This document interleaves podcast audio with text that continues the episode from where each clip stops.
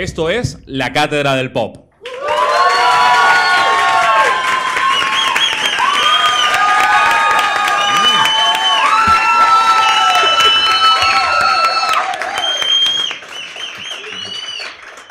Bueno, mucha, mucha gente animada porque hoy es noche de Halloween, 31 de octubre, en Caracas, la ciudad más muerta de este continente. Y como estamos celebrando, porque uno celebra lo que le dé la gana, hemos invitado a esta cátedra del pop a Víctor Drax y Vanessa Vargas. Chicos, bienvenidos, buenas noches. Y esta cátedra bien- llega a ustedes gracias a Coca-Cola FEMSA. Coca-Cola FEMSA es la embotelladora Coca-Cola en Venezuela. Tienen ya 16 años acá y además tienen una nueva campaña de retornabilidad. Así que hay botellas que pueden ser retornables y eso además ayuda muchísimo al ambiente. Se está probando en ciudades como el Zulia, Maracaibo y demás, botellas de litro y estas presentaciones más grandes, así que es buenísimo que haya cambios. También los amigos de Vicua que trabajan con ciudades inteligentes y cambios tecnológicos para pensar el futuro, es como hacer la ciencia ficción real hoy y estamos en Ávila Burger, en este caso Ávila Burger de la cuadra gastronómica en Los Palos Grandes. Muchísimas gracias a todos ellos. Chicos, yo empiezo por lo primero, ¿cómo, cómo los presentamos? Vanessa Vargas, cuéntanos qué haces. Soy socióloga. eh, tengo un emprendimiento que se llama WeLab, eh, Women Empower- Empowerment Lab. Eh, es un laboratorio de empoderamiento femenino. Eh, a partir de eso, eh, bueno, casi que todos mis discursos los dirijo a una perspectiva de género. Eh, a ver, también trabajo en Ashoka, una organización que impulsa el emprendimiento social. Eh, ¿Y qué más? ¿Qué te- qué te puedo Eres la que tiene el machete en la mesa. Sí, no, hoy tuve un día duro, la verdad, y no salí ilesa. Una Así que sí, así que si empiezo a desvariar, bueno, también ténganme un poco de paciencia porque me acaba de morder un zombie, entonces, bueno, por favor.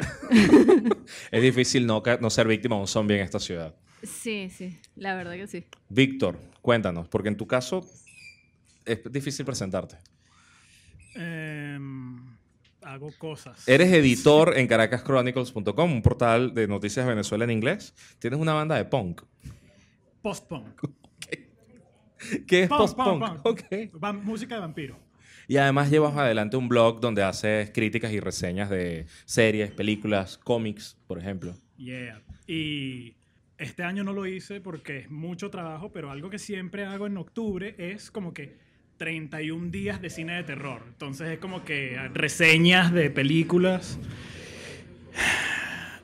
Tengo, o sea, de los clásicos hasta cine muy serie B y bueno, eso más o menos, a mí me gusta eso, es por eso que estoy aquí entre los míos.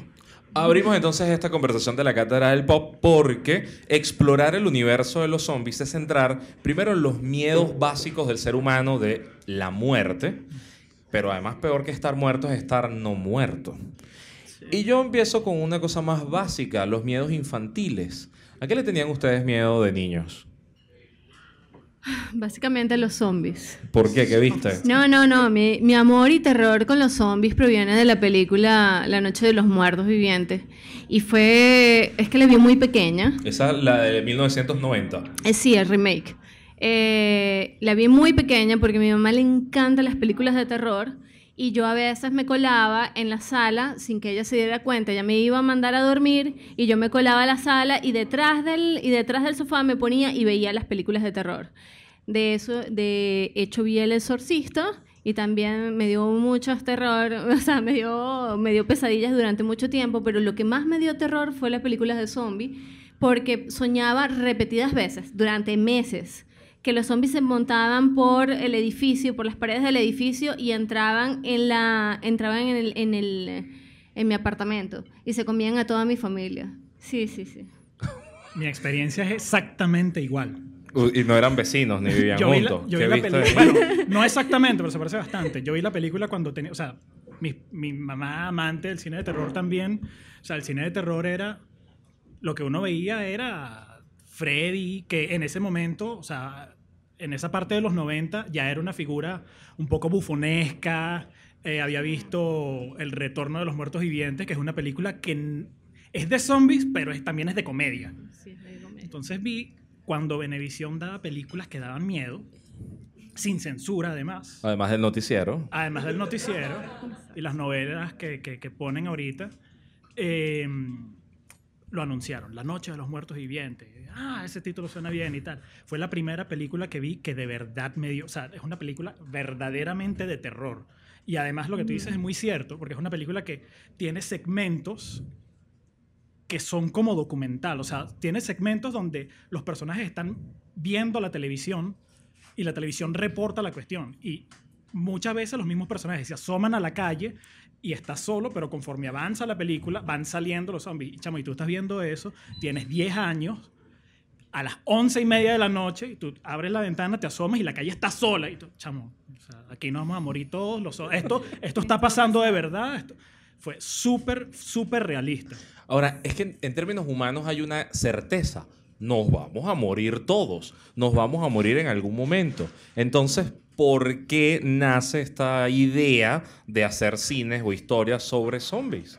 ¿Qué queremos explorar? ¿Qué quieren explorar los creadores al hacer esto? Bueno, la verdad es que cuando empecé a, empecé a como investigar sobre de dónde proviene la palabra zombie, bueno, obviamente se remonta a, Haití y toda la cultura de, por ejemplo, de este eh, de- El vudú y del todo. vudú. Existen dos tipos de zombie. Uno que es el encarnado y el no carnado. O sea, el, el que tiene el zombie que está, es esclavo. Todos los zombies desde el vudú son esclavos. Creo que esa es parte de, parte de los miedos que están atados al zombie y es que nosotros tenemos miedo de perder nuestra libertad. ¿Y el zombie qué es? El zombie, el zombie encarnado es aquel que vemos en las películas de terror. Y el zombie no encarnado es el espíritu que es esclavo de alguien. Eh, Han escuchado los paleros, ¿no? Bueno, los paleros trabajan con el zombie no encarnado. Es aquel, aquel espíritu que si tú tienes algún tipo de propiedad de ese espíritu, de ese, de ese cuerpo, de esa persona que vivió en algún momento, tienes un pedazo de, de- de hueso, Fémur, fémur, cráneo. lo que sea, claro. cráneo, lo que sea, tienes un- lo puedes atar y hacerlo esclavo y hacer que haga cosas que tú quieres haga. Este, pero eso, el miedo profundo a perder tu libertad es creo lo que más te ata, más ata los seres humanos al tema de un zombie, de perder la voluntad, de ser solo deseo, de ser solo el um, como ser masa, es perder tu, tu yo. Es ya no ser Vanessa, sino ser cualquier cosa por allí andando solo con el deseo de, de morder, de comer, de, sí, De caer. de caer. ¿Qué otra cosa vemos allí, Yo Víctor? creo que el tema del zombie también está asociado a... O sea, los zombies narrativamente no dan para mucho, o sea, de por sí. O sea, son un cadáver que anda y no tiene... No, no es como el vampiro que sí tiene cierto drama, el- el- la tragedia personal del que se convierte. Em, el zombie está asociado al escenario y sobre todo en el boom que estamos viendo ahorita, está asociado al escenario del apocalipsis de toda la sociedad que tenemos va a colapsar. Y eso viene de... e- Es, es muy curioso porque hay dos, en nuestra cultura pop, existen dos tipos de zombies. El original, que es el del vudú. Y de hecho la, primer- la primera película de zombies que se hizo es de 1931 con Bela Lugosi, Sí. que hace un personaje excelente. Bela es como Arnold Schwarzenegger. O sea, él donde sale, nada más su presencia se roba la escena. Y en esa película, White Zombie, eh, él interpreta a un brujo que es. El tipo calza perfectamente. El- Parece un vampiro, te digo. un brujo que parece un vampiro, que, Y- que además lo hace con su acento húngaro, ¿no? Lugosiano. Y, y es, Buenísimo, y es el canon de un brujo que controla a muertos vivientes para que cumplan sus deseos. Exactamente. Cuando empieza el cine de zombies, el zombie era una víctima. No era. Y, y es así en White Zombie. También es así en una película que creo que es de Jack Turner. No estoy, no estoy, no estoy claro. Que se llama I Walked with a Zombie. Que también es ese escenario. Sí. En Plague of the Zombies de la Hammer es lo mismo. Pero en 1968, George Romero inventa a lo que nosotros conocemos hoy como el zombie. Que para él, él en, en el libreto de La Noche de los Muertos Vivientes, no era ese nombre. O sea, él le decía ghouls, él le decía distintas, le decía las criaturas, pero no tenían ese nombre. Él, de hecho, dice en entrevistas que con el tiempo la gente empezó a referirse a su creación como zombies y él dijo, bueno, me imagino que eso es lo que son, ese es el nombre que yo le voy a dar también. Pero cuando él inventa, es, o sea, el zombie moderno nace con Night of the Living Dead, no la que nosotros vimos que nos traumó tanto, sino la versión original, que es en blanco y negro, esta, de 1968. Y ese es un derivado de un libro de Richard Matheson llamado Yo Soy Leyenda, que tiene una versión de película con Will Smith reciente. No se parecen nada. o sea, la película no se parece al libro. En el libro, una sociedad de vampiros se apoderan del mundo. Y este tipo, o sea, se llama Soy Leyenda porque él es realmente el único que queda. Y por cosas que no voy a decir para, que lean el libro. Y, el libro es bueno. Em, Romero, o sea, está reunido con sus panas. Bueno, chamo, vamos a hacer una película. ¿De qué la podemos hacer? Bueno, vamos a hacerla de terror porque es una cosa que tú puedes hacer con, con poquitos recursos. La grabamos en blanco y negro. Pero ¿de qué? O sea, se le ocurre esta idea de, en vez de vampiros y tal, porque, o sea, muertos, gente que está resucitando y que se van apoderando lentamente del mundo. Cuando empieza Soy Leyenda, ya ese cambio sucedió. O sea, Soy Leyenda empieza y ya eh, Neville, creo que se llama el protagonista, es el único hombre vivo. En Night of the Living Dead, eso está empezando a suceder. Pero Night of the Living Dead es una película que hay que ver en contexto. Y, el impacto que tuvo esa película ocurrió también por el momento en el que salió. 1968 disturbios raciales. La guerra de Vietnam va mal. En el 63 es asesinado Kennedy. Si no me equivoco, en el 64 es asesinado Malcolm X. Y en el 68, poco tiempo antes de que estrenen la película, muere Martin Luther King. Está todo eso alborotado y sale esta película que es de una sociedad que, o sea, son muertos, pero realmente se ven como nosotros, se ven como, como gente normal, por lo menos en la primera parte de la película, alzándose contra lo que parece el mundo de los cuerdos. Y el único que, el, el líder en contra de ese, de ese alzamiento es un hombre negro. Que yo no sé si ustedes han visto La Noche de los Muertos Vivientes. Una película. YouTube está ahí para todos. Bueno, una película de 50 años. Va a ser un spoiler de una película de 50 años. El protagonista, que es un hombre negro, muere al final. Al final, eh, todos mueren él se salva de la noche sí, resistiendo a los zombies y a la mañana siguiente cuando la policía está buscando lo confunde con un zombie y lo matan. Y quien lo mata son hombres blancos. Sí. Son hombres blancos que además físicamente se ven como el tipo sureño que mató a, Luther King. Y esto es un accidente. O sea, Romero eh, coloca en el papel de Ben, que es este, este protagonista, a Dwayne Jones, porque, o sea, de acuerdo a su propia declaración, Jones fue el mejor actor que, que, se presentó. Y el libreto no dice el trasfondo racial de Ben. Resulta que sale esta película donde un hombre negro está en una casa con un poco de personajes blancos y le dice a un hombre blanco, no, no, es que las reglas las pongo yo. Como nos vamos a salvar aquí, lo hago yo. Yo mando aquí y si tú te quieres quedar en el sótano, allá es donde tú vas a estar. Se le dice eso y además está en un hombre, en una, en la misma habitación donde está una mujer blanca y la agarra por la mano y le dice, sal de ese terror y la cachetea. O sea, esto para una sociedad que estaba cruzando por, eh, por pocos años antes del boom de las Panteras Negras y donde además al final de la película el tipo, chamo, el tipo tenía razón, el tipo logró sobrevivir, lo matan hombres blancos. Esto fue un accidente histórico, pero quedó asociado, claro. compenetrado con la película. Y es posible ver hoy qué nos están diciendo las series o las películas de zombies a esta sociedad. Sí, eh, de hecho, en la transformación de lo que son los zombies, para unir eh, mi argumento con el tuyo, es que al principio los zombies eran unas víctimas y eran lentos y estaban siendo utilizados para el bienestar o para, o sea, era, era un, capataz el que los dirigía, el que los revivía y el que los utilizaba y el que los dirigía. Luego comienzan a ser una masa o sea, eh, eh, cuando era un capataz, estaban puestos en un mismo lugar, estaban en una hacienda, eh, tenían un propósito, estaban allí siendo proletariado. Pero luego, cuando hay ese cambio en la sociedad, comienzan a haber zombies que son masas que son totalmente, que van por la calle sin ningún tipo de, sin ningún tipo de, de, objetivo en la vida, sino solamente morder. Son la, la, representación pura de lo que es una sociedad de masas. Una sociedad sin ningún tipo de raciocinio, que va por allí solamente con deseos.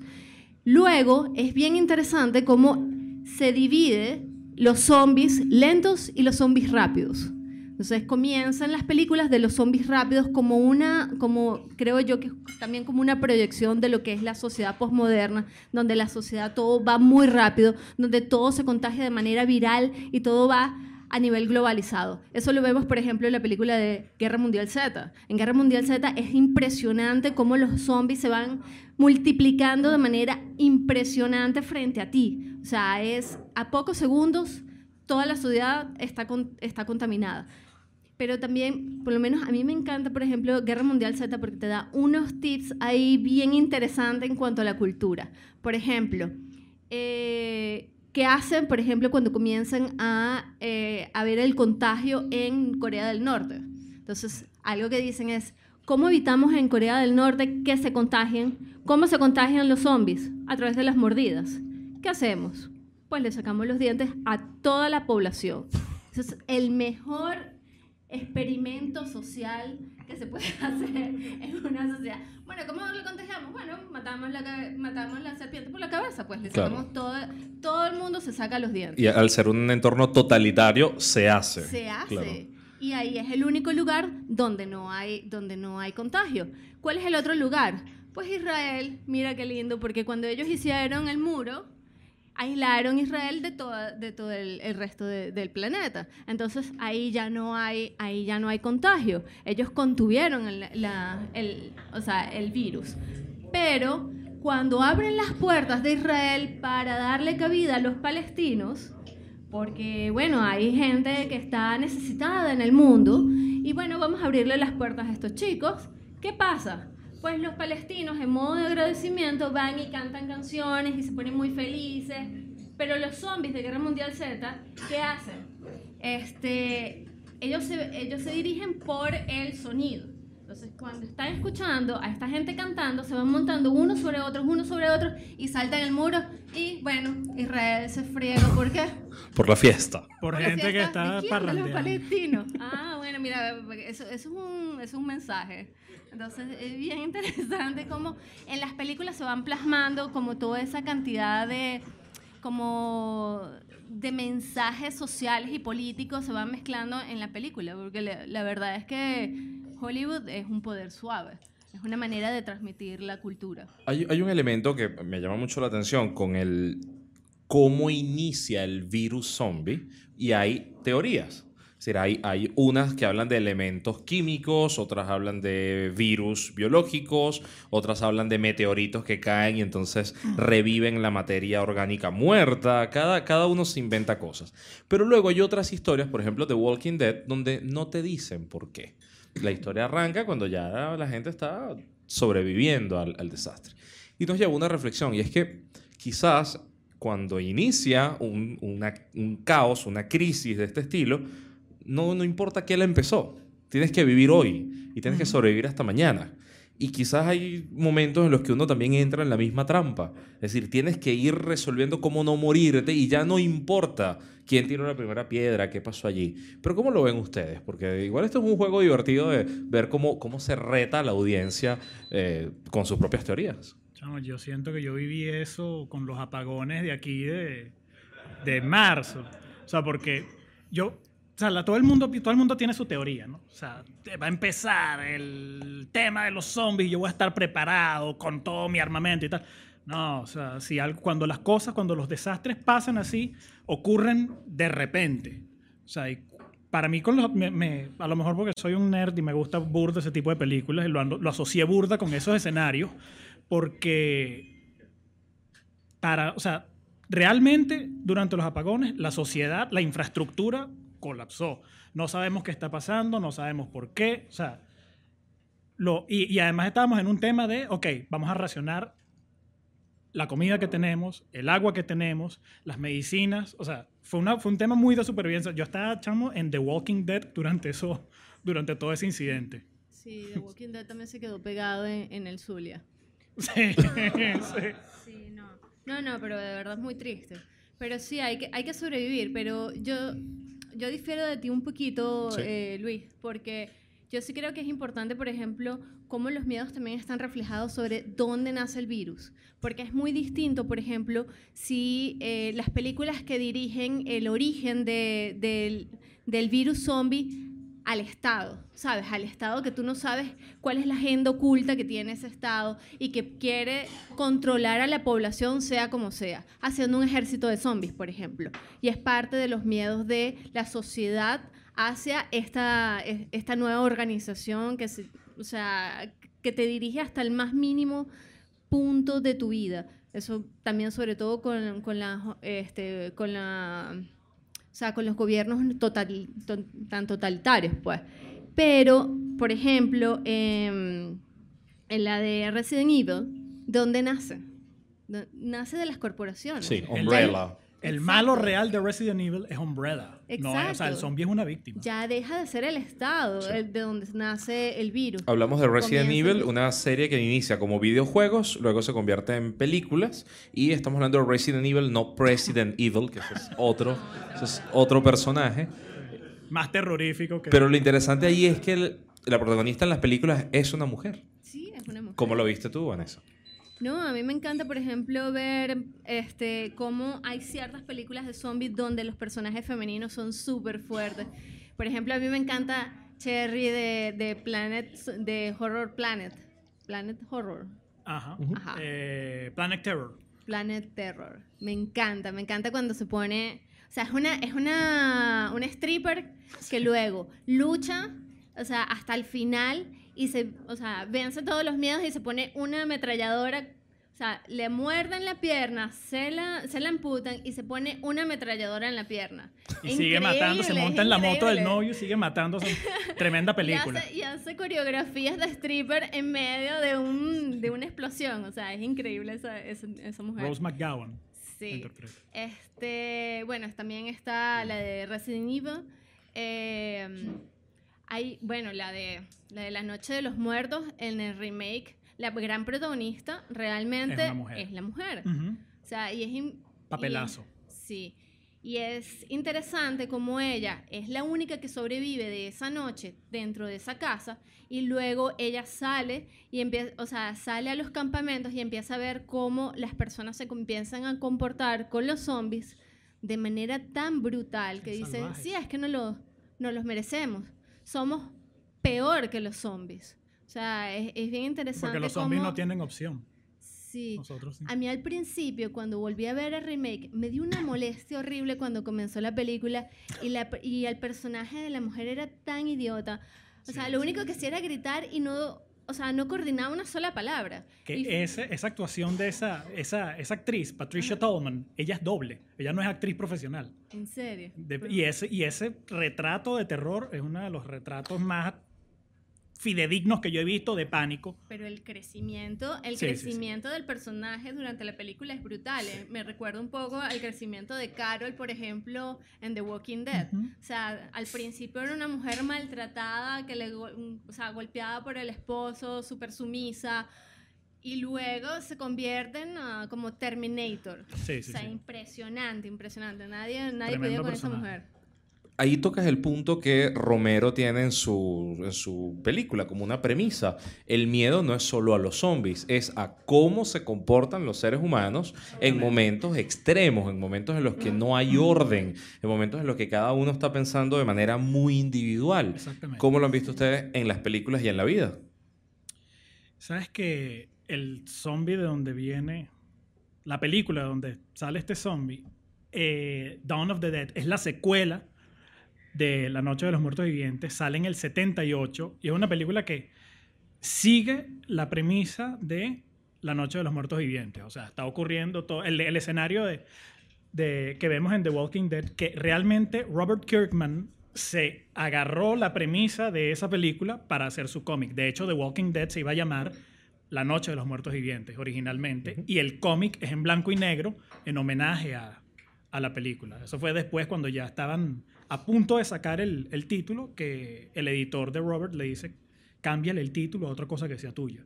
Bueno, y ahí fue que Robert se apropió de... Y ha hecho un poco de plata con, con The Walking Dead. Pero bueno, eso es otra cosa. Eh, la película de Dawn of the Dead empieza como sigue el proceso de, de descomposición mundial y un grupo de, de, personajes, dos de los cuales son policías, o sea, los tipos que se supone que deberían ayudar a mantener el, eh, al, al, mundo funcionando, ellos dicen, chamo, esto se, o sea, esto Ah, quedó para los perros, vamos a salvarnos nosotros. Alguien tiene que salvarse. Se reúnen con dos amigos y vagando consiguen un centro comercial. Y ellos em, se meten en el centro comercial y empiezan con esta idea de, bueno, aquí conseguimos este cuartico donde hay comida bastante y tal. Aquí estamos bien. Eso les dura poco. O sea, porque aquí estamos bien y uno de ellos dice, coño, chamo, pero tenemos todo allá afuera en el, en el resto del, del, mall tenemos ropa, tenemos comida, tenemos lo que tú quieras. Lo malo es que tiene zombies. Bueno, y los tipos se lanzan la gesta de asegurar el centro comercial para ellos que eventualmente lo logran. También estoy haciendo spoiler, esta película de 40 años. se vale, tranquilo. Eh, eventualmente lo logran, pero con un costo elevado. Y más adelante, ya en el último tramo de la película, conocen otro grupo de sobrevivientes que o ven el mall, dicen, chamo, y usted, sálganse de ahí que nosotros vamos a agarrar el mall, porque nosotros tenemos más armas. Nuestros héroes dicen no y se matan unos a otros. Y la primera vez que tú ves la película, o sea, tú da, da como impotencia por algo que te das cuenta conforme la sigues viendo, que esta gente se está agarrando a palos por una mercancía que no tiene valor, porque el mundo se acabó. Y eso ocurre en nuestro mundo real. O sea, ¿cuántas veces no hemos visto nosotros a disturbios por el motivo que sea. Empieza por una causa social legítima y termina en saqueo. Termina en, tenemos la oportunidad de, hacer la anarquía que nosotros nos da la gana, vamos a aprovecharnos de eso. O sea, lo que Romero vio en ese momento con Dawn of the Dead fue cómo el ser humano esté en el contexto que esté, se aprovecha, o sea, somos, tenemos deseos bajos. Como los zombies, ¿cómo lo ves tú? A mí lo que, lo que me llama la atención, por ejemplo, de, un, de una situación post-apocalíptica, que es la que presentan los zombies, las películas de zombies, es, son los dilemas morales que hay dentro de ellas. O sea, dentro de una sociedad post-apocalíptica, eh, ¿cuáles son los valores que rigen? O sea, hay valores más importantes unos, o sea, hay unos valores más importantes que otros. O sea, ¿cuáles son los que elegimos? Entonces, hay varias cosas, por ejemplo, cuando hablamos de la teoría, cuando hablamos de teoría de juegos en, en sociología, es una forma como de poner en números las decisiones de los seres humanos. Hay una, hay una teoría de juego, hay un dilema dentro de la teoría de juegos que se llama el dilema del tranvía. El dilema del tranvía es, si tú tienes un tranvía estás dirigiendo, tienes la posibilidad de dirigir el tranvía en un lado o el otro, en una de las rutas tienes a 25 personas desconocidas y en del otro lado tienes a tres personas conocidas muy queridas. ¿Para dónde desvías el tranvía? Eso es bien interesante porque no es fácil de contestar.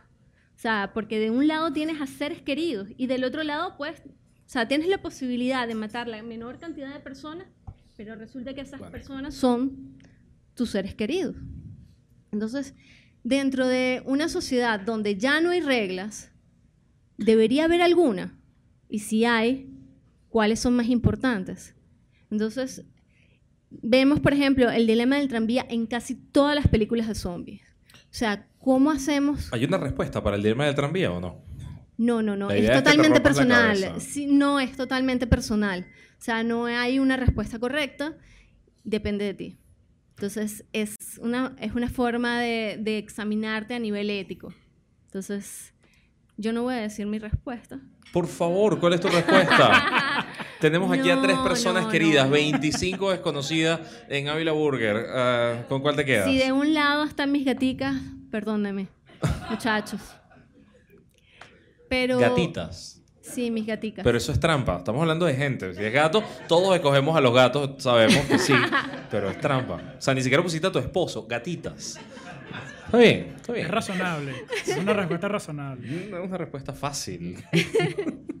¿Con quién te quedas tú? ¿Tres conocidos o 25 Tres desconocidos? conocidos siempre. En las películas de zombies la gente suele velar primero por su familia. Y una de las cosas que suele ocurrir es que la familia se muere y regresa como zombie. Matar a un familiar que se ha levantado entre los muertos. ¿Está bien? ¿Está mal? ¿Qué conflicto plantea? Porque creo que ese es otro miedo. No solamente que tú, que, que tú seas zombie. Es que pasa cuando se para a alguien que quieres. No, eso es una respuesta muy personal. O sea, eso es Sí. de acuerdo a lo que tú tengas por dentro. Yo dejé de ver la serie de The Walking Dead porque... Cuando mataron al gatico grande, ¿verdad? Yo lo dejé de ver cuando eso. Yo no he llegado a esa parte y ya tengo otro motivo para no... Para no llegar. Eh, el, o sea, a mí la serie me parece como una versión muy light de lo que sale en el cómic. Sí, es hecho para la masa, digamos. Y el por eso cómic también sí perdió es- sentido. Sí. Es súper fuerte y el personaje de Negan, que es tan popular en, en general, bueno, en los cómics también es un boom. Eh, o sea, cuando nosotros conocemos a Negan, Negan es el, el líder de, una, de un culto de bárbaros realmente, un, culto de malandros. Y él, el tipo es arrogante, fuerte. O sea, parece que, a diferencia de, los demás sobrevivientes que se deterioran y están en este sufrimiento moral constante, en este contexto, Negan florece.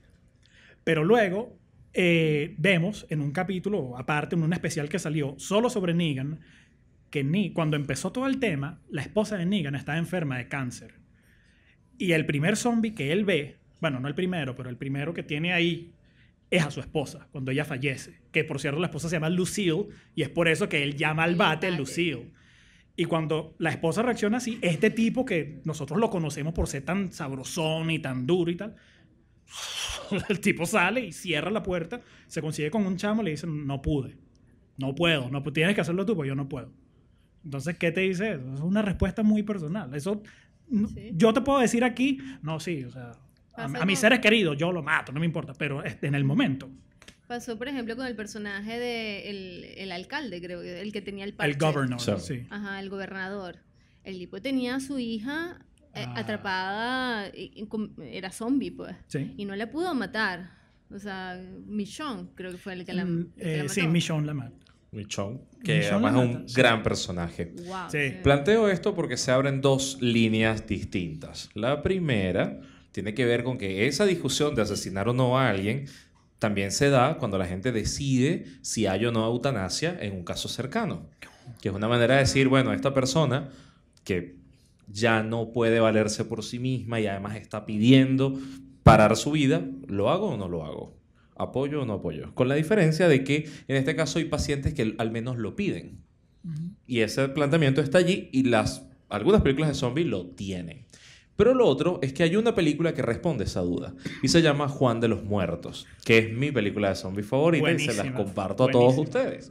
Juan de los Muertos es una película de zombies cubana con producción española que plantea que hay un apocalipsis zombie, llega a Cuba, en Cuba no entienden que es un zombie y es como, bueno, estos son unos disidentes políticos, estos tipos los mandó el imperio, estos son unos infiltrados de dónde y un hombre llamado Juan, que además repite muchas veces que él sobrevivió a Mariel, él sobrevivió al periodo especial y a la cosa que vino después, que es una manera también de decir yo he resistido a la dictadura muchos años, hace lo que hace un cubano, que es hacer de las cosas un negocio. Entonces monta una, una franquicia llamada Juan de los Muertos, matamos a sus seres queridos. Lo llamas por teléfono y él va y mata a tus seres queridos por ti. O sea, suena el tipo, Sí. Juan de los Muertos, matamos a sus seres queridos, dígame. ¿Cómo lo ven Buenísimo. ustedes? ¿Cómo lo ven? Porque el mismo, los mismos dilemas zombies que tenemos ratos hablando, pues resulta que para el humor tienen muchísimo material. Sí, totalmente. ¿Por qué? Porque algo que es tan terrorífico como un zombie nos puede dar risa también. Pues no lo sé, es como de la misma manera que nos ponemos cuando nos ponemos nerviosos nos reímos. o cuando queremos llorar, lloramos, de, lloramos de felicidad y lloramos de tristeza. O sea, eh, hay algo en el cerebro que hace cortocircuito. Así como cuando la primera vez vi zombies y me dio un terror terrible y comencé a soñar y, a tener pesadillas con zombies, pero ahora los amo. No lo sé. Es, es, como, es una dualidad muy fuerte dentro de los seres humanos. O como cuando estás agarrando a un niño cachetón y te provocas morderlo. O sea, es increíble. O sea, el cerebro como que no aguanta tanta ternura y te provoca es morderle un cachete. Bueno, pasa. Tenemos también, tenemos, no sé, un, sentimiento zombie por dentro. Puede ser. Yo creo que es porque el zombie realmente es un arquetipo. Eh, Stephen King dice, él tiene un libro llamado Danza Macabra, que es realmente un estudio sobre el género del terror. Él dice que en el terror existen realmente tres criaturas eh, la cosa sin nombre, que es del arquetipo de Frankenstein, que es algo inventado que, sí, que vive bajo sus propias reglas. Eh, el hombre lobo, que es Jekyll y Hyde. Es alguien que parece ser una cosa, pero bajo determinadas circunstancias es un monstruo. Y el vampiro. Y el vampiro es el monstruo que se alimenta de las personas. El zombie entra en el arquetipo del vampiro. Así como nosotros, o sea, empieza Drácula, con Bela Lugosi, la mirada penetrante y tal, y I will drink your blood, o sea, todo ese tema, y termina siendo, 15 años después, Abbott y Costello conocen a Drácula, o sea, y el vampiro se convierte en un tema más cómico. El zombie es así, el zombie empieza como una cuestión de terror y sale específica, la primera película, bueno, antes de que saliera en el 84 El Retorno de los Muertos Vivientes, que fue la primera película que los convirtió realmente en un tema cómico, en el 81 Michael Jackson hace thriller. Sí. Y tenemos una sección que date. Aquí todos se asustaron con el video de thriller. Yo me asusté. Puedes, puedes, puedes relatar. A mí me daba miedo, pa. Puedes relatarle a los centennials qué es thriller. Si tuviese que contarle a alguien menor, menor, qué es thriller. ¿Y qué significó en esa época? Porque acá decir que fue lo primero y es como, wow, de verdad hace tiempo Michael Jackson daba miedo, pero por otra cosa da miedo ahorita, motivo distinto. Pero en aquel momento era el video de thriller que se convirtió en eh, el, disco. No estoy seguro si fue, creo que no, no, no fue el, el primer disco solista de él, no estoy seguro pero fue el disco que él sacó que pegó durísimo y uno de los motivos por los que el, disco pega es por este video que tiene una producción súper elaborada. De hecho, el video es dirigido por el director de Un hombre lobo americano en Londres, que es un, un director de cine de terror. Y es un video donde Michael va bailando y tal, enamorando a una muchacha. Y a mitad del video se levantan unos zombies. Y la cuestión es, o sea, cuando tú tienes 8 años y estás viendo el video porque te da nota Michael Jackson y tú quieres bailar así, eso te toma por asalto, es terrorífico y después se convierte otra vez en, un baile y tal. Pero esa fue la primera vez que vimos a los zombies como algo distinto a lo que, o sea, a la amenaza. Y en el... La única amenaza que tenías, eh, Thriller, era que te contagiara el ritmo. Sí, sí, sí. Era bastante contagioso. Bastante contagioso. aquí todo, aquí, aquí, está claro, aquí todos intentamos el bailecito, aquí todos lo hemos bailado. Yo también me lo sé, coño. Ah, sí, pero queremos verlo. No lo voy a hacer, no lo voy a hacer. Listo, queremos verlo. No, no, no, se me olvidó, se me olvidó. Se me olvidó, se me olvidó. El pueblo manda. Se me olvidó, se me olvidó, se me olvidó.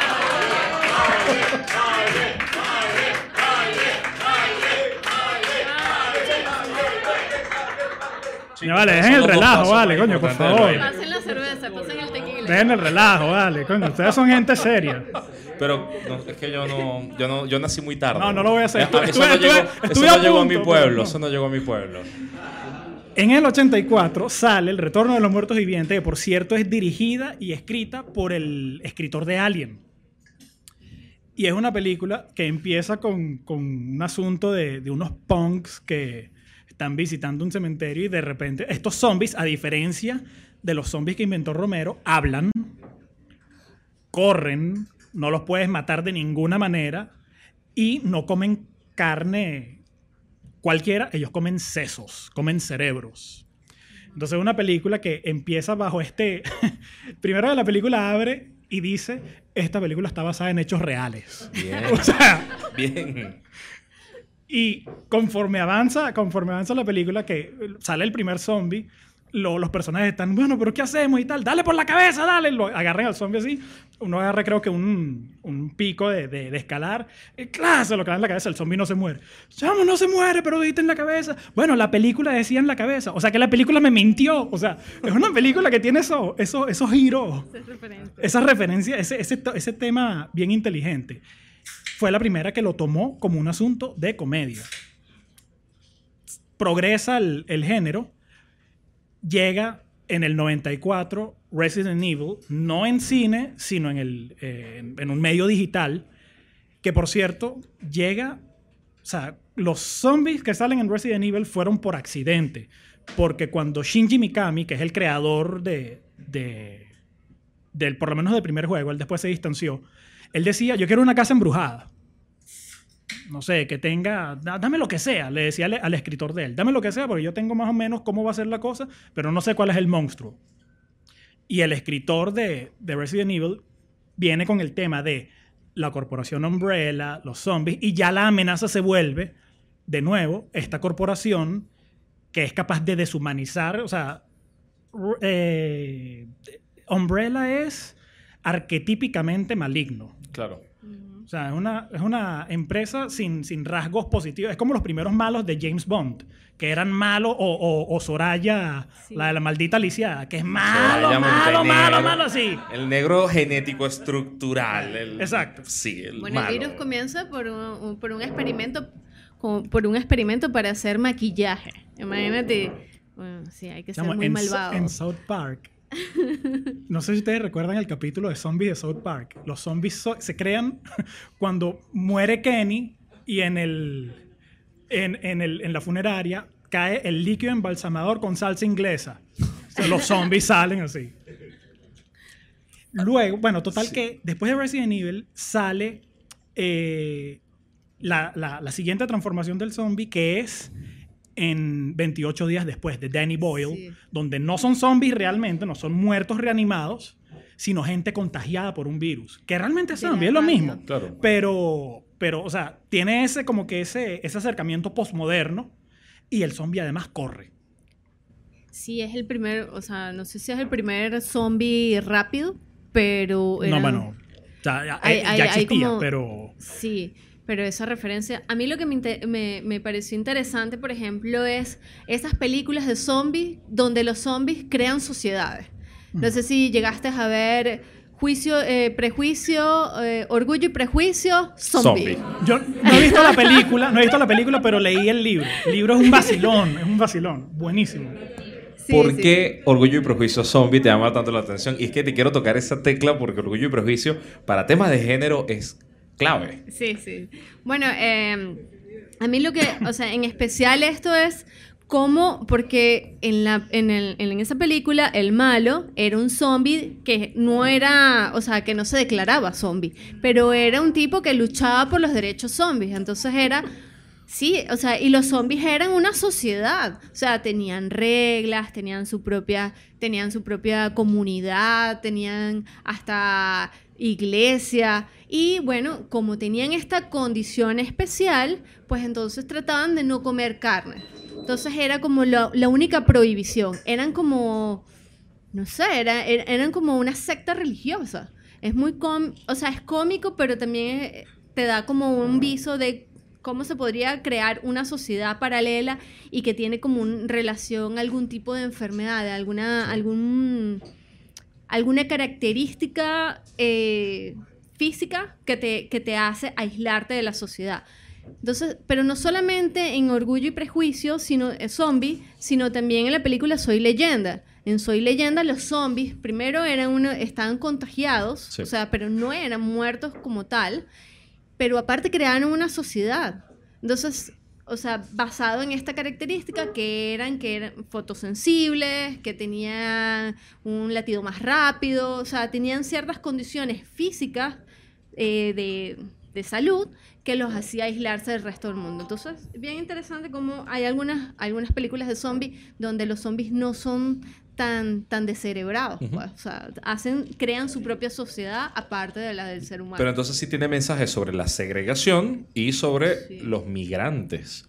Porque al final todo el debate que hay sobre el otro, sobre el otro que llega a mi espacio, está ahí en esas películas. Pero tocaste un punto que quiero robármelo, que son las iglesias. Y es que resulta que la muerte, como hecho absoluto y además dramático, pues no tiene respuesta. ¿Qué pasa después de que te mueres? Y llegan las religiones y te narran cosas, te cuentan cosas. Entonces, en esta religión vas a ser premiado y vas a tener unas vírgenes, y, en esta religión vas a reencarnar, y en esta otra religión te vas a encontrar con tus seres queridos en el cielo, y si te portas mal vas al infierno, y en esta otra religión, pues bueno, no pasa nada, pero si fuiste bueno vas a tener tal cosa. Pensar en la narrativa zombie es pensar en otra forma de religión. Es también esto otra narrativa. Es como una un contraargumento, así como, mira, no, no es lo que tú cuentas, no es lo que tú dices, es esto. Es como sería la atalaya, pero zombie. Puede ser. Mm. Porque entonces viene la otra pregunta. ¿Es Jesús el primer zombie? Eso, me recuerda a, una, a una, un debate que había una vez que decía, la pasión de Cristo y el amanecer de los muertos son la misma película. Los dos tratan de gente que se muere resucita y tiene un poco de sangre. Pero el amanecer de los muertos tiene más explosiones. Mm. Y creo que un pelín más divertido. Digo, también nos reímos porque reta el tabú, reta la norma social, reta la religión. ¿Eso también pasa? ¿Cómo lo ven? Bueno, es muy loco porque de hecho la, la el origen de los zombies nace de una, de una contrarrespuesta a la religión, que es el vudú. Correcto. O sea, pero proviene de las raíces religiosas, bueno, más que religiosas, espirituales de, de África. Entonces, sí, al final el zombie reta desde sus propios orígenes, reta a por lo menos a la iglesia católica, a la iglesia, a la religión que nos impusieron.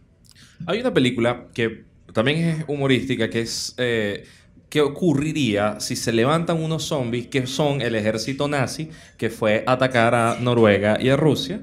Eh, se llama Dead Snow. Dead Snow. Dead Snow y es Noruega.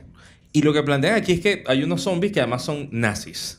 Que es como decir, bueno, los querías conscientes, los querías que corran, bueno, ahora son nazis, son zombies y fascistas. ¿A qué, qué, les daría a usted más miedo que, que, que aparezca otra vez como zombie? Entendiendo que todavía tengo régimen de presentación. No, no. A ver. Bueno, yo voy a responder eso. Okay. Eh, espero que responda porque yo tengo mi respuesta. Lo tengo preparada. Yo, yo, tengo la mía, pero no sé si lo puedo decir. ¿Qué quisieran ver? Me voy a, me voy a desviar un poquito porque vi algo que... Este tema de, de, de, Dead Snow, hay una película que salió en, en los 70, se me escapa el año exacto, se llama Zombie Lake. Es la primera, a mi conocimiento, que yo sepa, es la primera película de, que, tiene a, zombies que además son nazis. La película es malísima. O sea, es una película como que los nos zombies son malos, los nazis son malos. Es, como que nos reunamos nosotros así, como, chamo, ¿cuánto tiene ahí de efectivo? Vamos a una película de zombies. Chamo, y así los bichos, o sea, la película trata, no estoy, es tan absurda que cuesta entender de qué, de qué va. Pero es una cosa así como que unas muchachitas pasan por un, por un lago y tal, y entonces por supuesto se, bañan como vinieron al mundo, y resulta que ese, en ese lago hay, unos zombies, pues, y los, zombies se enamoran de las tipas, entonces la película es súper incompetente, pero además, eh, a mí me encanta, pero además refleja ese cine que, o sea, después de que precisamente Night of the Living Dead era una película Grindhouse, o sea, era una película hecha con bajo presupuesto que se separaba de las normas del cine, del cine habitual. Y después de esa película salieron una serie de imitadores, de los cuales Zombie Lake es una de ellas, que no le importan las reglas. Entonces tienes, muchas de ellas fueron prohibidas. Tienes eh, Living Dead in, Manchester Morgue, tienes una secuela ilegal de Dawn of the Dead, que es italiana, que se llama Zombie, súper gore, súper sangrienta. Em, de hecho, creo que Dawn of the Dead como tal, que también es una película Grindhouse, eh, se, salió a mediados de los 2000 en Gran Bretaña sin censura por primera vez. Wow.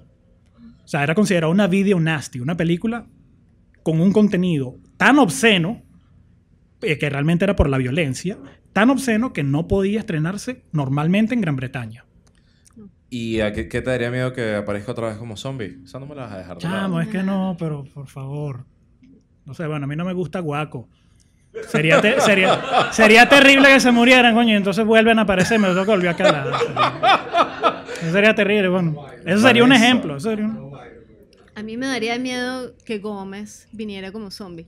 Porque lo ponen de presidente, pero seguro. Chamo, sí. Gómez zombie. Seguro. O Bobes. Bueno, O yo, Bobes. yo tenía un planteamiento que era justamente batalla de independencia, campo de Carabobo, Ajá. y que se empiece a levantar muerto de ese campo. y que, se, y que se encuentren con la cava, no sé. Es una cosa que, que tú digas, que tú digas qué va a pasar aquí. Drácula, claro que tiene tiene el carro de Drácula y sería Drácula versus zombie. Chamo, lo bueno es que esto queda grabado porque de aquí puede salir un, un guion para Pero una con película. el negro que- primero todavía con la lanza en el pecho, caminando así como ¿dónde está Paez? Y Paez y que yo me morí en Nueva York, es como, ¿sabes? Nunca se encuentran. Rafael, por y negro favor. primero dice, pero este también se fue del país, sí, se fue del país. O sea, es como un drama, drama independentista. O sea, Necesito además. que esa película suceda. Alguien en la financiaría. Podemos hacer una vaca. Yo creo que todos la queremos ver. Podemos hacer una vaca. Es que de verdad insisto que el, el- el cine zombie o la- las narrativas zombies lo que hacen es como confrontarnos con un, con un absurdo que uno cree que es absoluta ficción y en realidad lo que sirve es para ponerte a darle vueltas a cosas que te pasan, que sientes, que es como te interpela. ¿Cuál creen ustedes que es una película que sería fundamental y que en la sala deberíamos ver si no hemos visto? Bueno, Yo dije Juan de los Muertos. yo no le voy a hacer la- este no le voy a hacer la maldad a la gente de ver una película zombie gore gay No, ya tienes que decirlo. porno No, no, tienes, tienes que decirlo. Es bien interesante porque este es un personaje que se convierte en zombie pero a voluntad se convierte en zombie y es bien interesante porque lo hace cuando ve a gente accidentada, generalmente hombres, cuidado, este, y tiene un accidente de tránsito donde tiene una herida mortal. Para salvarle la vida, tiene relaciones con el muerto o casi muerto y le salva la vida haciéndolo zombie. Se llama An- Los Ángeles Zombie. O sea, pueden verla. Yo no sé dónde se consigue eso. So, yo lo vi en Argentina y fue bien interesante porque yo, com- o sea, era todo un ciclo de cine, de cine, eh, sí, de cine zombie y compré todas las entradas, pero como no todo el mundo me quería este, acompañar, invité a una amiga para esa película en especial. Mi amiga que no le gustaban las películas de zombie me acompañó porque tenía una entrada gratis a un cine independiente, uy, qué, qué cool, y se compró un helado. Entonces se compró una- un tarrón de helado. Cuando empieza a ver la película, que empiezan a ver las escenas zombie, porno, gay, gore, su helado lo empezó a ver como muy desagradable y se tuvo que salir de la, de la- del cine y me dejó viendo mi película zombie, gore, gay, porno. Bien. Bien, Pero bueno, ¿Nos pero repites es- el nombre? Sí, por favor. L.A. Zombie. LA, LA Zombie. L.A. Zombie. ¿Qué nos recomiendas? Em, si yo pudiera, o sea, de verdad, o sea, no- no- uno no puede traicionar al corazón. Dawn of the Dead de 1978 a mí me parece que es la mejor, no solo una de las mejores películas en general de cualquier género grabadas, eh, sino la mejor película de zombies alguna vez hecha. O sea, una película súper inteligente que ha envejecido mucho. O sea, porque es una película que es lenta, es una película de su época. Eh, el maquillaje eh, es como, como dice uno de mis primos, los efectos especiales, estos son defectos especiales. Bueno, pero él era, o sea, era lo que hacía, era una película de bajo presupuesto que con te- tenían como 10 mil dólares y lo hicieron ver como una película de 70 millones de dólares. Si esa es una película que es muy lenta para, para el público actual, que indudablemente lo es, hay una película que hizo, si, si ustedes quieren ver a Arnold Schwarzenegger actuando, que de verdad sí puede, él hizo una película, creo que en el 2012, 2011. Eh, sé cuál es. ¿Tú recuerdas el, título? Que es- la- es sí, la hija. que la hija, o sea, esa película. No recuerdo, yo Pero sé- es el nombre, creo que es el nombre de la es el nombre de la chama. Ok, pero dame la entrada, no me dejes spoiler porque si es nueva. O sea, de Eh, esta década sí, sí, sí, sí, no, no, o sea, es una película. eh, Arnold Schwarzenegger eh, es una persona medio ermitaña, vive en una casita en medio del bosque con su hija. eh, y bueno, comienza el hecatombe y la hija queda infectada. Entonces, es todo el drama. O sea, no le estoy contando un spoiler que, ah, sí, bueno, eso pasa al principio de la película. Exacto, No, eso sí. pasa al principio. No, pasa al principio y es todo el proceso de cómo él acompaña a su hija en el proceso de la enfermedad. Ok. Es bien, bien. Chamo, linda. sí, tiene bien momentos que tú la estás viendo y. O sea, Schwarzenegger tiene- haciéndote tiene llorar. su corazón. Y no en gemelos, por ejemplo. No, no, no. A mí me gusta de menos. No vamos a hablar mal de Arnold en este podcast. No, no, esa hace llorar, digo. o sea.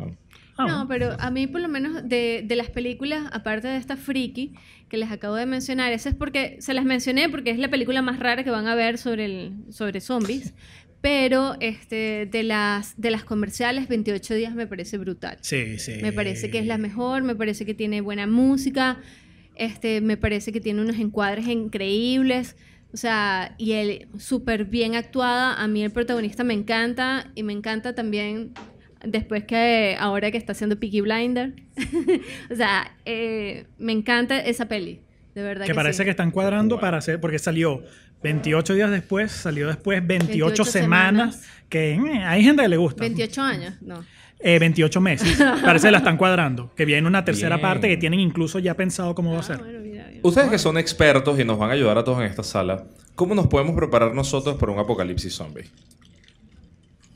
Digo, los caraqueños, los caraqueños tenemos cierto recorrido, los venezolanos en líneas generales. Es decir, ya, ya somos abuelas europeas de posguerra guardando comida. Eh, aprendimos que además hay que guardar agua. Aprendimos que en otras ocasiones hace falta plantas o mm, algún otro refrigerador. O, ok, ¿qué más? ¿Un machete? Sal. Machete, sal. Sal. ¿Por qué? Uh,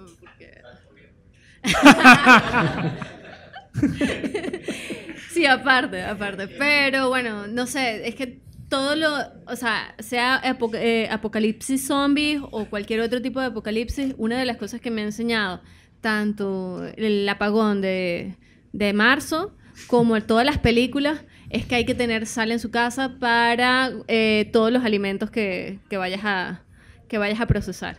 O sea, desde carne hasta, hasta vegetales. Muy ah, bien. bueno, eh, sal y vinagre. Una receta de mi abuela. Bien. ¿Cómo nos preparamos para un apocalipsis? Chamo, con mucha fortaleza espiritual. O sea, porque lo que yo veo de todos esos escenarios, es por, es por eso que uno dice como que, bueno, ¿cuál es tu plan en el tema del apocalipsis? Mi plan es morirme lo más rápido posible. O sea, porque, porque de verdad, de verdad, o sea, tú ves, tú ves.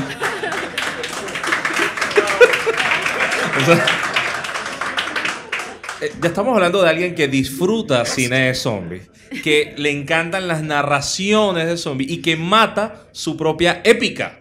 Es decir, empezó el apocalipsis, me maté, se acabó. Final de película, Pues, créditos. Precisamente, chao. precisamente porque como lo he visto tanto, o sea, es un tema de... Realmente el apocalipsis zombie es una metáfora para una situación catastrófica que ha sucedido en, nuestra, en nuestro mundo. O sea, Stalingrado, la batalla más sangrienta de la humanidad, Stalingrado. Esa gente pasó por, un, por una situación de apocalipsis. O sea, la guerra en Serbia, eso era una situación de apocalipsis. Entonces, cuando tú ves si, si- si te quieres devolver al tema de esto en ficción, ¿cómo vive la gente en, eh, incluso en, en- en Dawn of the Dead y en la siguiente película, Day of the Dead? ¿O cómo vive la gente en The Walking Dead? O la misma película que, que acabamos de hablar de Arnold Schwarzenegger. Ellos lentamente se van degenerando moralmente. Y la, peli- o sea, y- y la historia se trata de qué estás tú dispuesto a hacer para sobrevivir. Y esos son compromisos morales, o sea, porque eventualmente llegas con el tema de cuál es la siguiente barrera que voy a romper. Entonces, eh, de hecho, uno de los volúmenes de The Walking Dead se llama This Sorrowful, This Sorrowful Life, o sea, esta vida eh, dolorosa. Entonces, es, ¿qué es la mejor manera de prepararte? Con mucha fortaleza espiritual, o sea, es un escenario súper trágico, es mucho más chévere verlo en Resident Evil, donde le doy al zombie y lo mato. Pero, o sea, realmente eso es, ese escenario es una metáfora para un escenario que nosotros no queremos experimentar de primera mano. Vanessa, y si fueses la líder de una sociedad post-apocalíptica, ¿qué decisiones tomarías? Bueno, realmente no militarizar. Una de las cosas, una de las cosas que siempre sucede en, en las películas zombies es que todo el mundo está esperando que lleguen los militares. Y cuando llegan los militares a las películas donde están, siempre la cultura castrense es súper super machista este, y las mujeres siempre terminan como relegadas al tema de este, la reproducción y la satisfacción. O sea, somos moneda de cambio, moneda de, o sea, de satisfacción de los hombres y por lo menos eh, recordando la película 28 días, eh, Sara, que un personaje brutal, que es la, la chica negra, este, que cuando llega, cuando cree haberse salvado con la, con la chica, la niñita, llega a un campamento militar y bueno, lo primero que dicen, bueno, sí, vénganse, que necesitamos mujeres para reproducirnos y para el placer sexual. Entonces, creo que lo primero que haría es tratar de desafiar o innovar en todo el tema de la cultura, porque este, la, la cultura castrense es como es ese remanente machista que nos queda siempre de cómo tenemos que organizar la sociedad. Por ejemplo, me encanta el personaje de Maggie en The Walking Dead, que es una líder fortísima a nivel político, porque más allá de que sepa matar a unos zombies, la tipa es una política nata, es una negociadora, es una tipa que logra salvar toda una sociedad a través de la negociación. O sea, creo que The Walking Dead llega en el momento en donde el movimiento feminista está más fuerte, este, no solamente a nivel, a nivel social, sino a nivel de medios. Entonces se comienzan a ver personajes femeninos no solamente fuertes, pero visto desde la fortaleza masculina, sino también empiezan a haber más guionistas mujeres que le están dando como ese carácter más humano a los personajes femeninos. Entonces Maggie, lo que es Maggie y el crecimiento de Carol dentro de la serie, aparte de Michonne, Michonne es una, una mujer muy fuerte que ama al personaje de Rick profundamente, no deja de tener su, como su lado femenino, pero también Michonne me, me recuerda mucho como tiene tiene como mucha energía masculina, tiene como ese personaje que es fuerte como la de Resident Evil, pero porque los mata a todos, simplemente, porque la tipa no tiene piedad.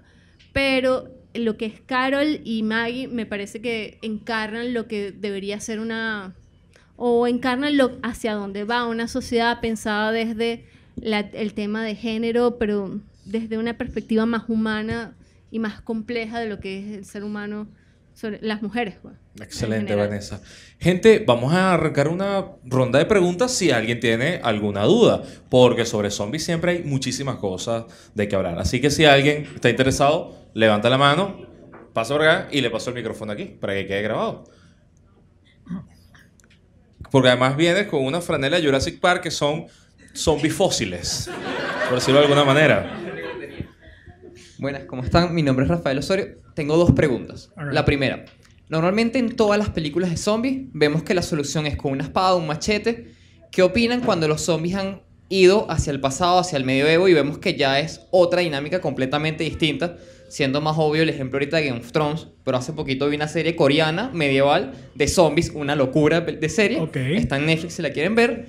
Y la otra pregunta es, ¿qué ha hecho que sea tan fácil que las mujeres tengan un rol relevante dentro de las películas y juegos de zombies. O sea, estaba haciendo memoria, los juegos con personajes femeninos que recuerdo más rápido son Tomb Raider o cualquiera de los juegos de Resident Evil que tienen a, Claire Redfield o a la otra muchacha. A Jill Valentine. Que permitido eso y bueno, las películas decidieron al final agarrar a... A, Alice. a Alice. como la protagonista en vez de cualquiera de los personajes de, las, de, de los juegos. O sea, decidieron agarrar un personaje desde cero solo para el mundo de películas como protagonista. Luego han traído y han agregado las demás, pero siempre ella ha sido el personaje central. ¿Por qué creen ustedes que ha sido esto? Muchísimas gracias. Bueno, el tema, bueno, eh, empezando con el tema feudal no he visto, o sea, he leído sobre escenarios así, no he visto esta serie, suena muy interesante, pero yo creo que si estás enfocando, o sea, recordemos que el mundo feudal es un mundo que todavía existe donde la iglesia controla todos los aspectos de la vida de, las, de, todo el mundo en general, del mundo mundial. Y de hecho la reforma surge como una protesta en contra de ese control. Y si tenemos a un escenario en el que los muertos, que se supone que han trascendido, están volviendo, la religión tiene que jugar un papel súper importante en cualquier ficción de ese contexto. ¿No ha visto? ¿No ha visto? ¿Qué, qué tal la serie? Es, brutal, es brutal. Es una serie coreana donde, eh, bueno, es Corea, Corea del Sur, donde hay un emperador que es emperador que representa la religión y el poder político.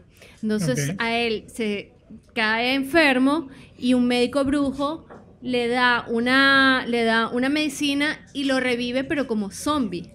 Entonces, ¿qué pasa? Pero, y el tema es que en él confluye la religión y confluye el poder político. De ahí nace el zombie. El, el tema del temor al, al, a, esa, a esa máquina de, de controlar toda una sociedad. Entonces, ese Dios, que es el emperador, muerde a uno de sus, a uno de, sus súbditos. Y lo interesante, eso también pasa en el primer capítulo, no les estoy contando mucho más de la serie, pero en ese, este, ese súbdito se lo llevan para estudiarlo porque a ver qué es lo que le está pasando realmente al emperador.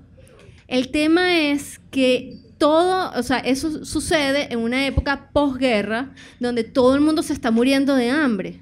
Entonces, ahí hay, una, hay un conflicto que se plantea en el primer capítulo donde se muere este, llega este cadáver y lo preparan y se los dan a los enfermos, porque los enfermos necesitan comer carne para poder recuperarse. y ahí es cuando se expande, la, se expande la, el virus. Entonces, hay un momento en donde la protagonista le dice, pero ¿por qué hiciste esto? Y el tipo le dice, bueno, pero es que acaso tú no sabes de dónde provengo yo. Yo soy de una provincia donde cuando sucedió la guerra no sé qué cita, este, nosotros tuvimos para poder sobrevivir comernos a los muertos. Ya había pasado. O sea, sí, eso allá había pasado. Bien, bien interesante esa, esa, esa, serie. Me encanta. Y bueno, ¿cómo, cómo lo matamos? Bueno, solamente con... Esto es lo más efectivo. No se te gastan las balas, no tenés que ir a buscar balas por allí. Con respecto a los personajes femeninos, a mí me llama la atención que no solamente en los videojuegos, pero también en algunas películas de, por ejemplo, de superhéroes y también en, los animes, siempre utilizan el personaje femenino, pero siempre muy explotado sexualmente. O sea, han podido combinar, han sabido combinar el tema de un personaje que está que es protagonista porque mata a los malos pero le pueden poner un bikini, le pueden poner, bueno, Resident Evil, o sea, Alice está bastante, bastante desprotegida, tiene esa carne bastante desprotegida de una mordida. Entonces, pero bueno, creo que es una decisión más que ligada al tema del feminismo, es una decisión totalmente de mercadeo. ¿Cómo hacemos? O sea, Schwarzenegger no está tan bueno, pues. Entonces, sí, es eso. Hay algo en el, en el cine de, de, Romero, que es como que la evolución de este, de este escenario. Cuando sale en 1968 la primera película, Night of the Living Dead, Bárbara, en esa versión es un cero a la izquierda. O sea, Bárbara lo único que hace es gritar, después a mitad de película queda en histeria y no hace nada hasta que se muere. Después, en la siguiente, en, el, en Dawn of the Dead del 78, tenemos a Fran, y Fran sigue, sigue en un rol un poco pasivo, pero ella es una persona que emite su opinión. Ya a mí, en la mitad de la película, yo necesito aprender a manejar el helicóptero porque ¿qué pasa si le... O sea, ¿qué nos va a pasar si, el, si nuestro piloto se muere? O sea, es una mujer que va tomando un poquito más de... Claro. de en Day of the Dead, la protagonista es una mujer. O sea, la cuestión va evolucionando y la voz de la razón y quien está llevando a este mundo donde los hombres no logran, que por cierto un, sector de ellos son militares, no logran ponerse de acuerdo, quien está llevando eso es una mujer. Hasta que en el remake de La Noche de los Muertos Vivientes, la heroína, que ya es una, la tipa es una badass, es la nueva versión de Bárbara. O sea, sí existe una evolución, aunque sigue marcado en nuestra actualidad por un tema ahí medio explotativo sexual. que ya veremos. Tenemos ahí una pregunta. Adelante, sí, puedes pasar. No, no, no, puedes pasar acá. Toma micrófono. Ok, vente también. Te presentas nombre, apellido y la pregunta. Eduardo Gainza, buenas noches. Siempre que vemos las películas de zombies, las vemos como algo de ficción. O sea, en ese rango y además todos sentimos que es ficción, que no va a pasar. Sin embargo, en Estados Unidos hay un plan de defensa para ataques zombies, un plan real del gobierno. ¿Tienen ustedes alguna información de eso? ¿Saben algo de eso? ¿Qué les parece? ¿Se están adelantando a algo Estados Unidos? ¿Creen que eso realmente pueda ser posible desde el punto de vista de ellos? ¿Alguna información? Bueno, yo he leído de eso. Eh, me parece muy bien que existe un plan al respecto, eh, porque uno nunca sabe. Ah, eh, yo recuerdo que cuando yo estaba investigando para una historia que escribí sobre, también en un escenario post-apocalíptico, pero de monstruos gigantes, una de las cosas que estaba, que estaba investigando en ese momento era como que qué usaría realmente una fuerza armada en contra de una amenaza como esta. Y descubro que, chamo, existen planes de gente que, bueno, si algo así pasara, lo que tú haces es que tú te los llevas de las ciudades para evitar que la población no esté eh, en riesgo, vas a utilizar este tipo de, estrategia, este tipo, o sea... Lo han pensado. Son cosas que sí, que sí lo piensan, me parece muy bien, uno no sabe, Ahí es donde la ciencia ficción nos ayuda muchísimo a, planificar. Yo lo que diría es que por ahora es información clasificada y no nos permiten compartir cosas. ahí vas, a decir, claro. No, no, que la verdad es que no, no tengo ningún tipo de información, pero me parecería una buena idea también implementarlo acá. Eh, lo que pasa es que ahorita no recuerdo cómo se llama la enfermedad esta que es súper agresiva, que estuvo un tiempo muy marcada en, en, África. Ébola. El ébola. Esta semana consiguieron cura y están felices. Exacto. Oh, el ébola, cuando estuvo súper fuerte hace como tres años, que hubo una epidemia, un brote muy fuerte en, el sur de, de África, este, yo vivía en ese entonces en Kenia, en África. Y, ahí fue donde obtuviste la mordida zombie. Eh, eh, no, no, no, eso fue esta tarde. Ah. este, mm, vivía en Kenia y la verdad sí me preocupó bastante el tema del ébola, de la expansión del ébola, pero no había llegado todavía a la zona a, donde estaba Kenia, que era como la mitad de África. Pero en ese momento me, me vine, ya estaba migrando a Venezuela de nuevo y se escuchaba todavía el tema muy fuerte del ébola y aquí eh, me recibieron en, el, eh, en La Guaira este, con las bandanas, eh, guantes. Y este, lo, lo, interesante es cómo, cómo, Venezuela se prepara para una hecatombe así, pues. O sea, como una enfermedad tan fuerte como el ébola. Entonces, la chica este, me agarra el pasaporte, yo viniendo de África, lo mira, se rasca la nariz, dice, ¿pero dónde vienes tú? No, no, bueno, yo vengo de Panamá, pues, porque hice escala en Panamá. Ah, ok.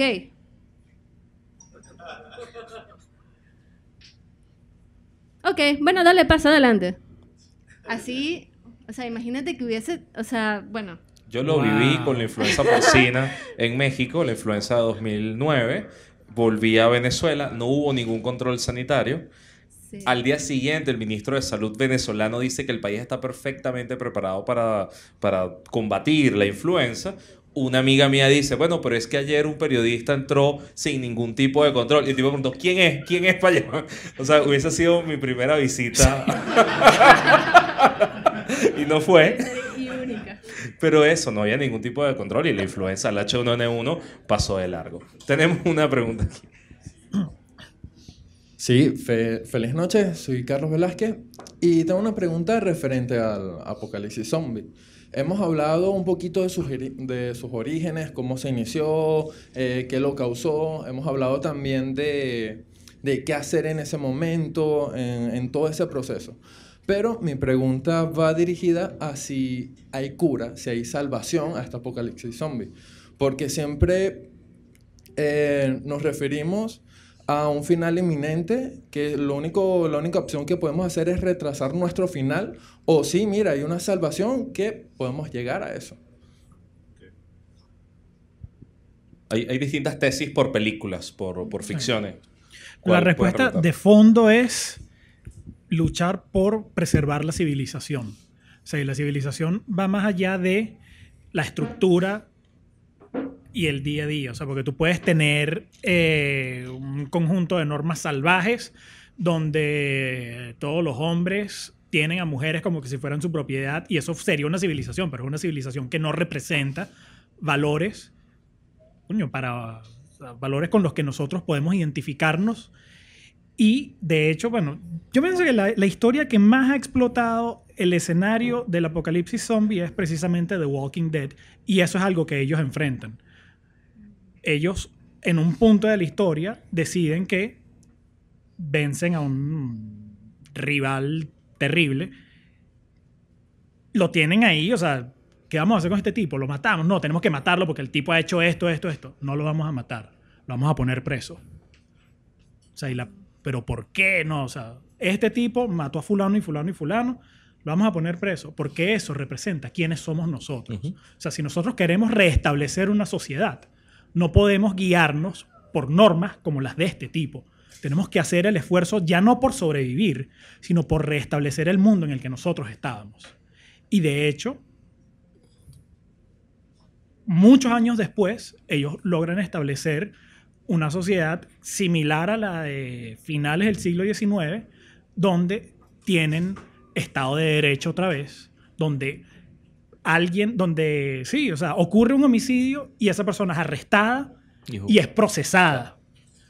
Esa, la, la solución, si, si, cuentas en un escenario, que es lo que estábamos, o sea, cómo, ¿qué pasó al final en Sarajevo sobre estos escenarios apocalípticos? ¿Qué pasó al final en, bueno, en, en en Serbia. La, sí, y en, y en, la Unión Soviética durante la Segunda Guerra, bueno, en Europa en general, durante la Segunda Guerra. ¿Qué pasó al final?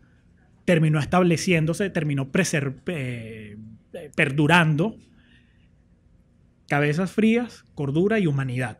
Esa es la única solución. Y científico.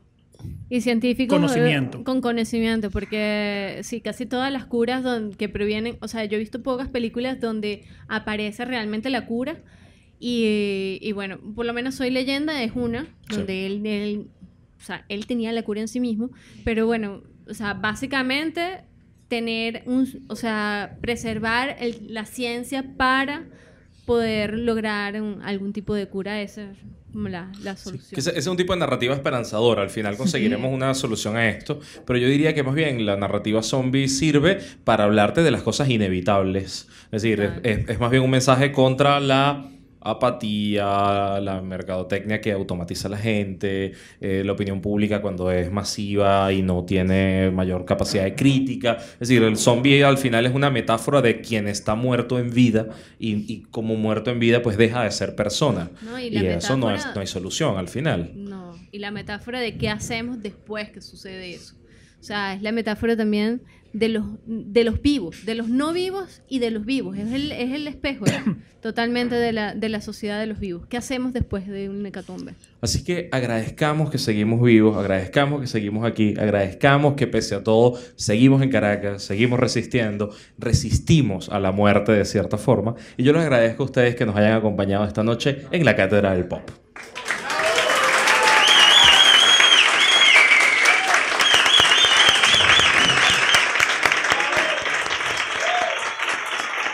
Fueron